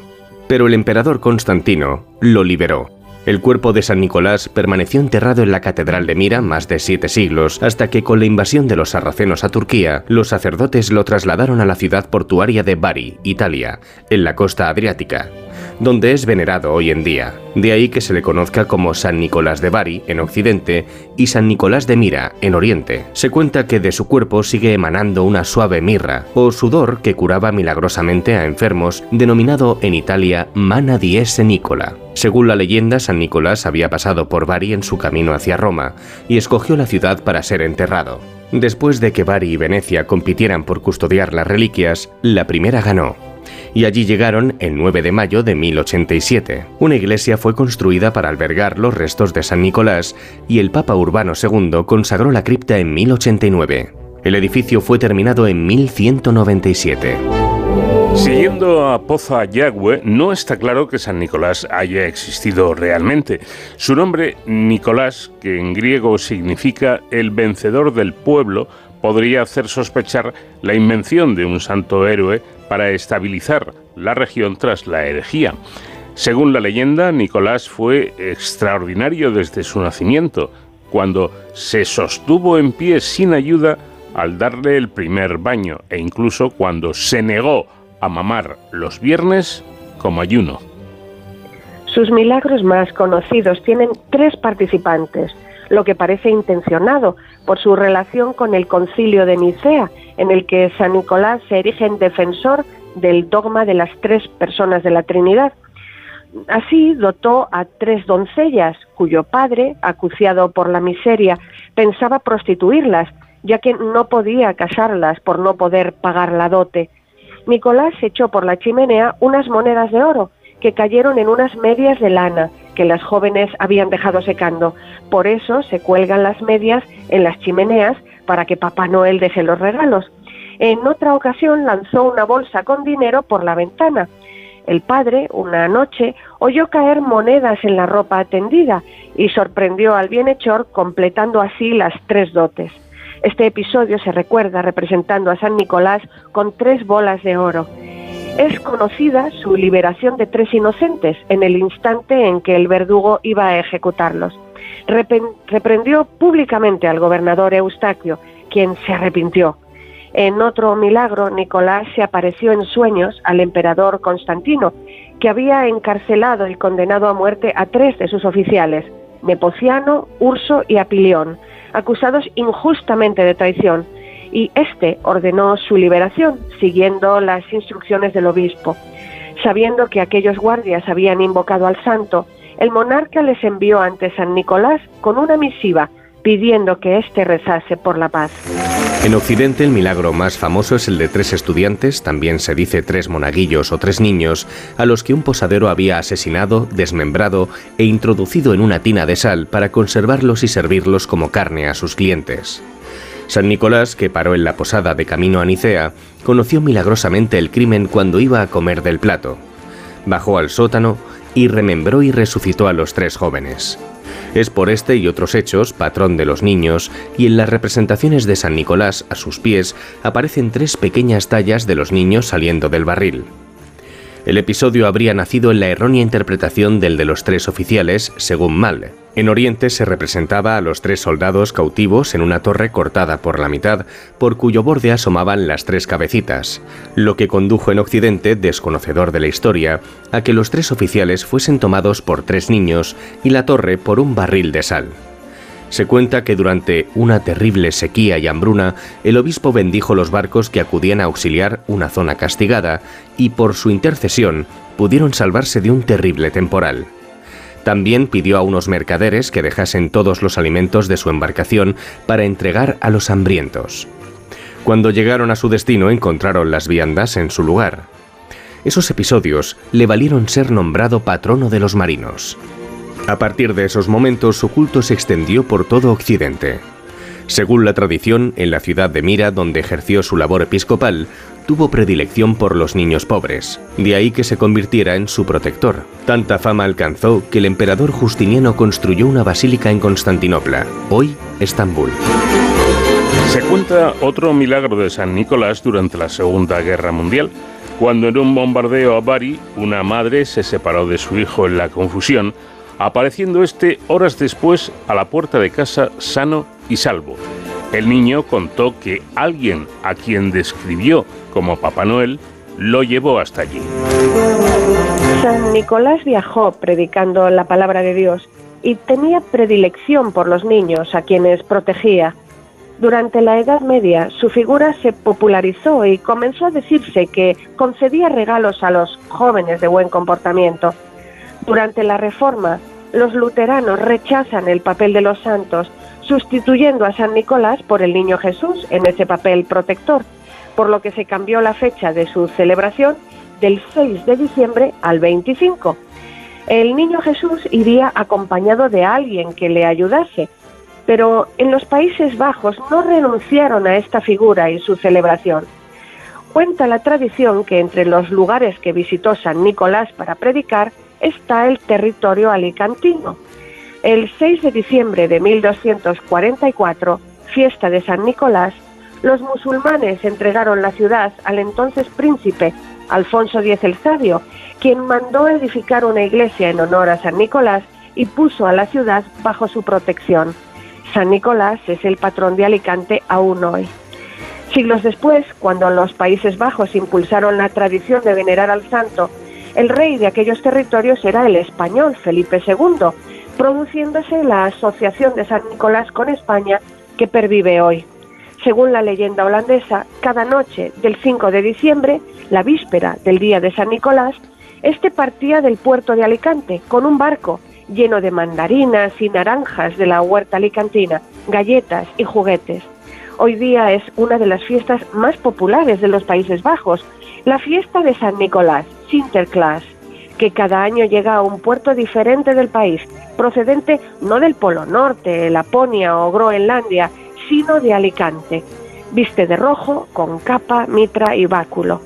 Lo reciben en el muelle y desde allí recorre las calles en un caballo blanco, aclamado por el pueblo y sobre todo por los niños que esperan sus regalos. En 1624 se fundó en Norteamérica la villa holandesa de Nueva Ámsterdam. Su primer gobernador, Peter Minuit, compró la isla de Manhattan a una tribu india en 1626 a cambio de collares y mercancías valorados en 60 florines, aproximadamente 24 dólares en la actualidad.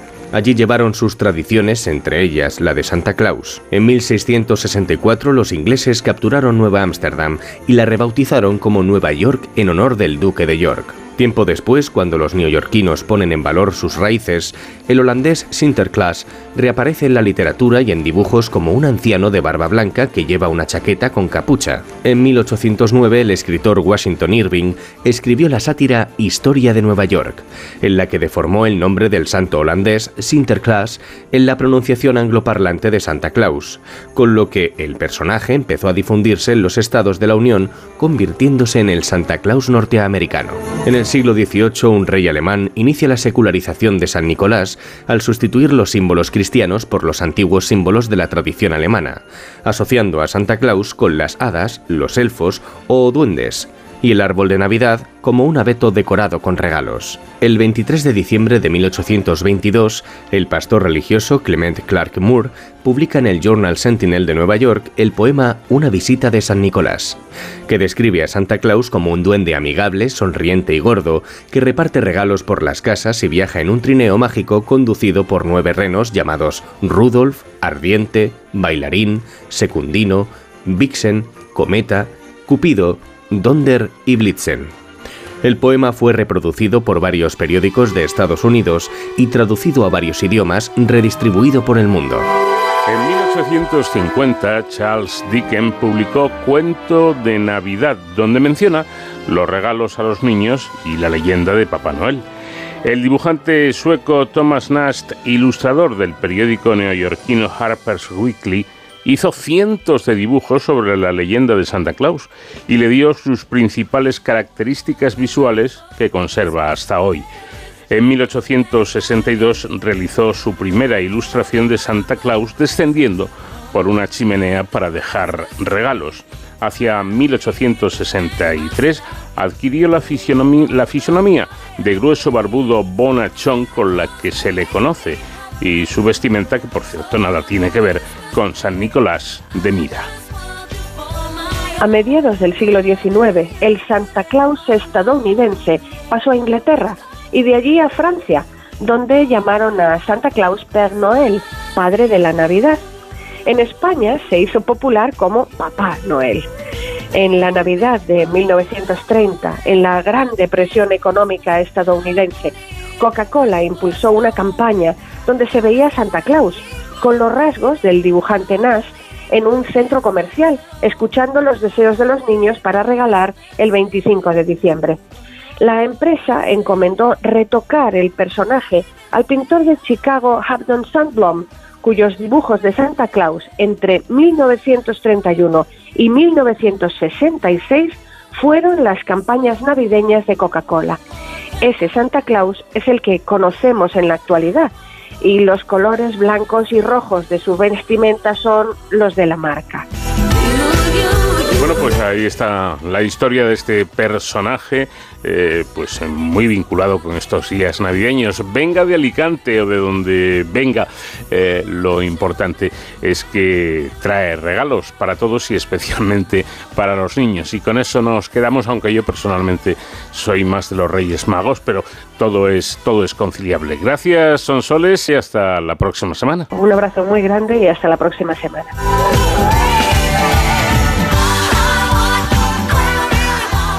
De cero al infinito.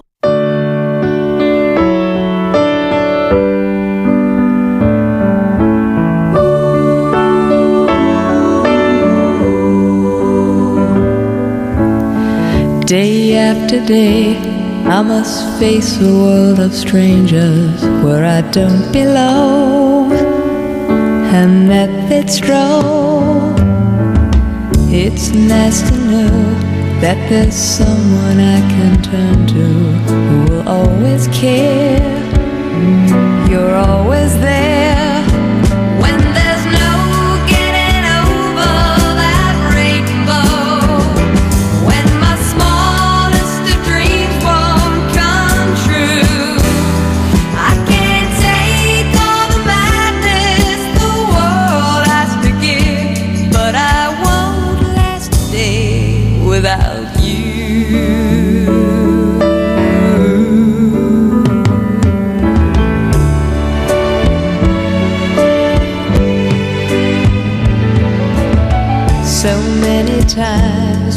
City seems to be without a friendly face, a lonely place. It's nice enough that you'll be there if I need you, and you'll always smile. It's all worthwhile when there's no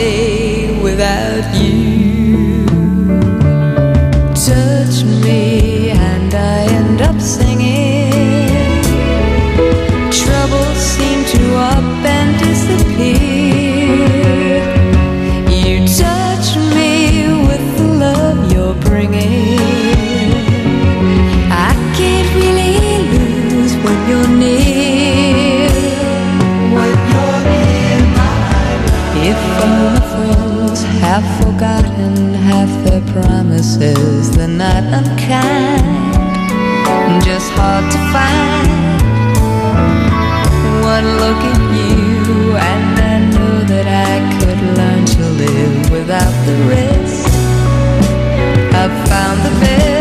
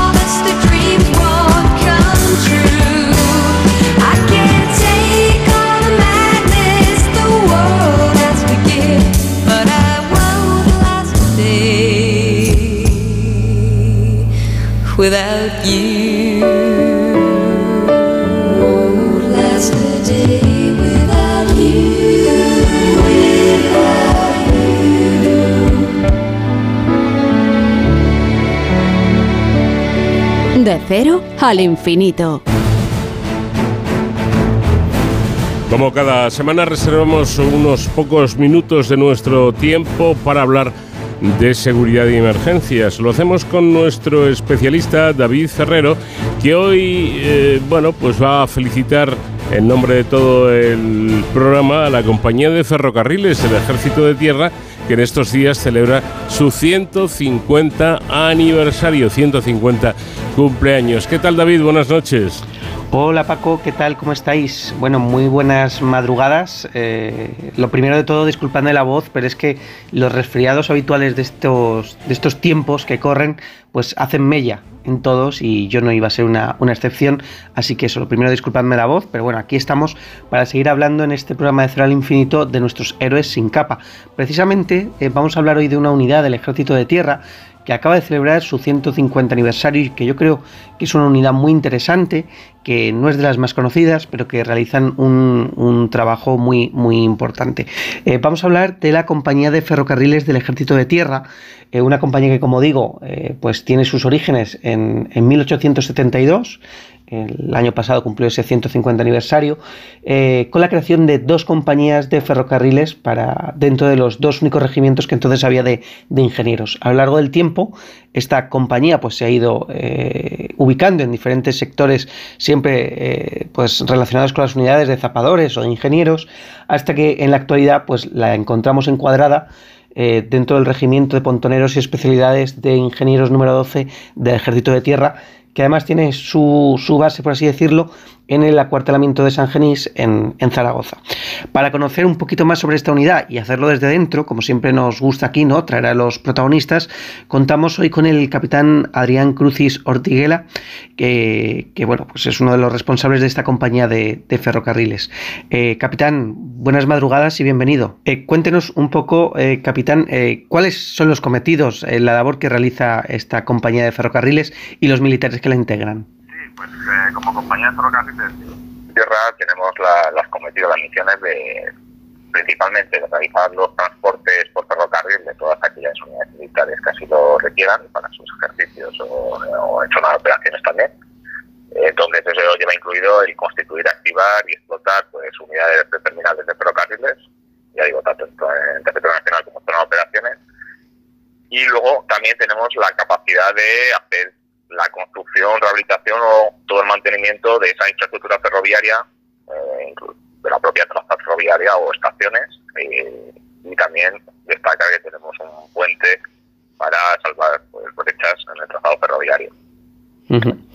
¿Por qué, por qué es importante esta labor para el, para el Ejército de Tierra, para las Fuerzas Armadas en su conjunto? Bueno, eh, la capacidad de transportar, logísticamente podemos decir, eh, gran cantidad de material muy pesado a largas distancias, se está viendo que es imprescindible en las operaciones de hoy en día.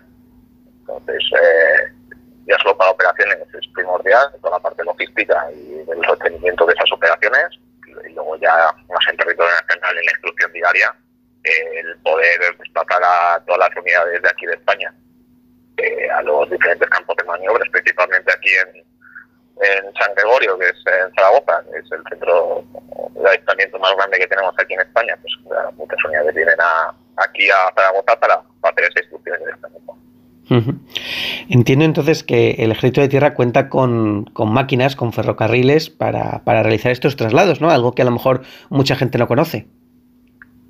Sí, eso es. eh, es decir, bueno, principalmente tenemos lo primero dos estaciones militares, una, como digo, aquí pegada justo al campo de maniobras en, en San Gregorio, y luego tenemos otro, otro- un pequeño apartadero en, eh, en el Goloso, en la base del Goloso. en Mati.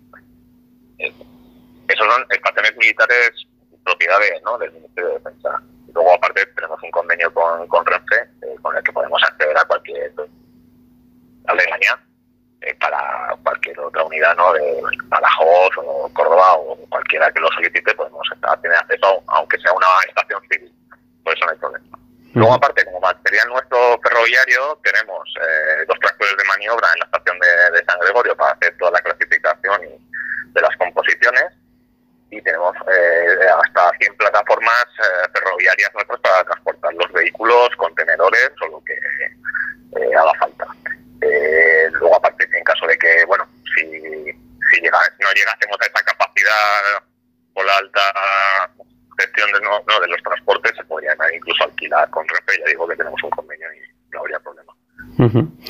¿Qué, qué, cuál es el perfil que tienen los militares de, de esta compañía de ferrocarriles? Porque me imagino, bueno, por esa relación ¿no? con el cuerpo de ingenieros, pues que son ingenieros, pero también habrá otro tipo de técnicos y me imagino, no sé, también eh, maquinistas, quizás. Bueno, tiene usted parte de razón, sí, no, me explico. eh, Es decir, eh, como ingenieros que somos, pertenecemos al, al arma de ingenieros, a la especialidad fundamental de ingenieros, entonces hacemos una parte de instrucción propia de nuestra de nuestro ámbito, ¿no? Eh, sí que es cierto que la compañía es bastante especializada, al ser la única compañía de ferrocarriles del jefe de tierra, entonces sí que tenemos nuestra persona tiene que tener una formación eh, en este aspecto. Eh, hay una orden de fomento que, que regula todas las habilitaciones y todo, pues que tener, por decirlo así, cualquier empresa ferroviaria civil, nosotros digamos, podríamos ser considerada como una más, para gestionar ¿no? y ponernos en contacto con ADIF y gestionar todo eh, la parte ferroviaria. Esas titulaciones las tenemos que tener, las tenemos que tener, nuestro personal está habilitado y titulado para ello, para, bueno, pues ya digo, hablar con los maquinistas, eh, hacer todas las composiciones, todas las inspecciones de seguridad, cargas, descargas de los materiales, expedición de trenes y demás. Eh, justo maquinistas que comentaba, eh, nosotros como comentaba al principio teníamos tenemos dos eh, tractores de maniobra en la estación. No son locomotoras como tal, o sea, tenemos habitación para operar esos tractores de maniobra, pero no locomotoras. Al tener el convenio con Renfe, son locomotoras propias de Renfe, con maquinistas de Renfe, los que los que ejecutarían los transportes. Pero toda la, excepto eso, justo la, la locomotora, toda la gestión, eh, coordinación, control de, de todo el transporte en sí y el resto de, de acciones previas, eh, sí que la, somos capaces de ejecutarlas nosotros. Eh, la compañía de ferrocarriles, como decíamos, está encuadrada dentro del regimiento de pontoneros y especialidades de ingenieros número 12 del Ejército de Tierra, eh, un regimiento que ha participado en prácticamente pues, todas las misiones en las que se han desplegado eh, fuerzas del Ejército de Tierra. Por poner unos datos que hemos podido recabar entre el 92 y 2018, un total de 1.150 militares de esta unidad pues, han estado presentes en algunas de las zonas de operaciones. Nos contaba usted cómo son capaces de eh, arreglar ¿no? o, participar en las labores de acondicionamiento de, un, de, una estructura ferroviaria, pero me imagino que esto en países como Afganistán, como Irak, eh, en fin, de difícil acceso, no será, no será fácil. No, claro, al final cada operación, cada país, cada, cada contexto es diferente, pero por poner así varios ejemplos, eh, comunidades de ferrocarriles sí que estuvimos desplegados tanto en, Pakistán como en Kosovo, por ejemplo, 2006 y 2009, para el repliegue de, cuando se cerraron aquellas operaciones, aceptó el repliegue de material desde la base española y también material polaco en, Kosovo eh, hacia, hacia el puerto y de allí luego ya su salida al mar. Eh, estuvimos también desplegados en Afganistán, como comentaba, pero ya no comunidades ferrocarriles específicas, sino como una unidad de género normal, podemos decirlo así, haciendo pues eso, labores de, de, ingenieros de apoyo a construcción y de apoyo general.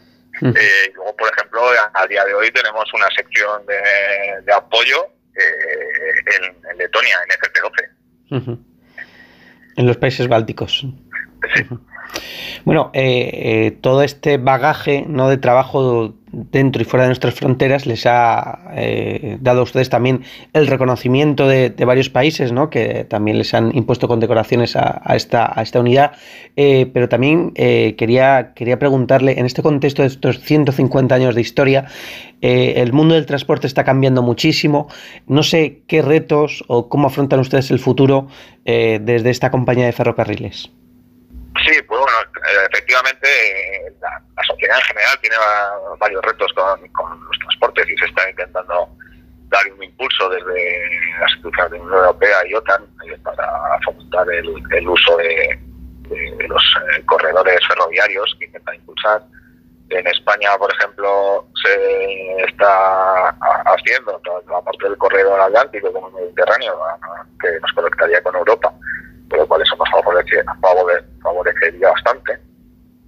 En cuanto a materiales, claro, los materiales evolucionan, los vehículos evolucionan, cada vez son más grandes, más pesados, más potentes y eso también nos tenemos que adaptar nosotros eh, para poder transportarlos, ¿no? Y todas, eh, todas las tareas de, previas y de seguridad que, tenemos que realizar para ello. Pues eh, capitán Adrián Crucis Ortiguela de la compañía de, ferrocarriles, eh, darle las gracias por atendernos, por acompañarnos esta noche y también introducirnos en el mundo del ferroviario militar, eh, muchas veces desconocido, pero que hacen esa labor tan, tan importante y felicitarles, por supuesto, por este 150 aniversario y que sean muchos años más. Eso esperamos. Muchas gracias a usted. Pues con el testimonio del capitán Paco nos despedimos hasta la semana que viene y hasta entonces ya saben, protéjanse. Pues hasta aquí llegó nuestro tiempo, nos tenemos que despedir, eso sí, la radio continúa y nosotros volveremos la próxima semana aquí en este programa diferente para gente curiosa que es de cero al infinito. Nacho García estuvo en la realización técnica, les habló encantado Paco de León, adiós.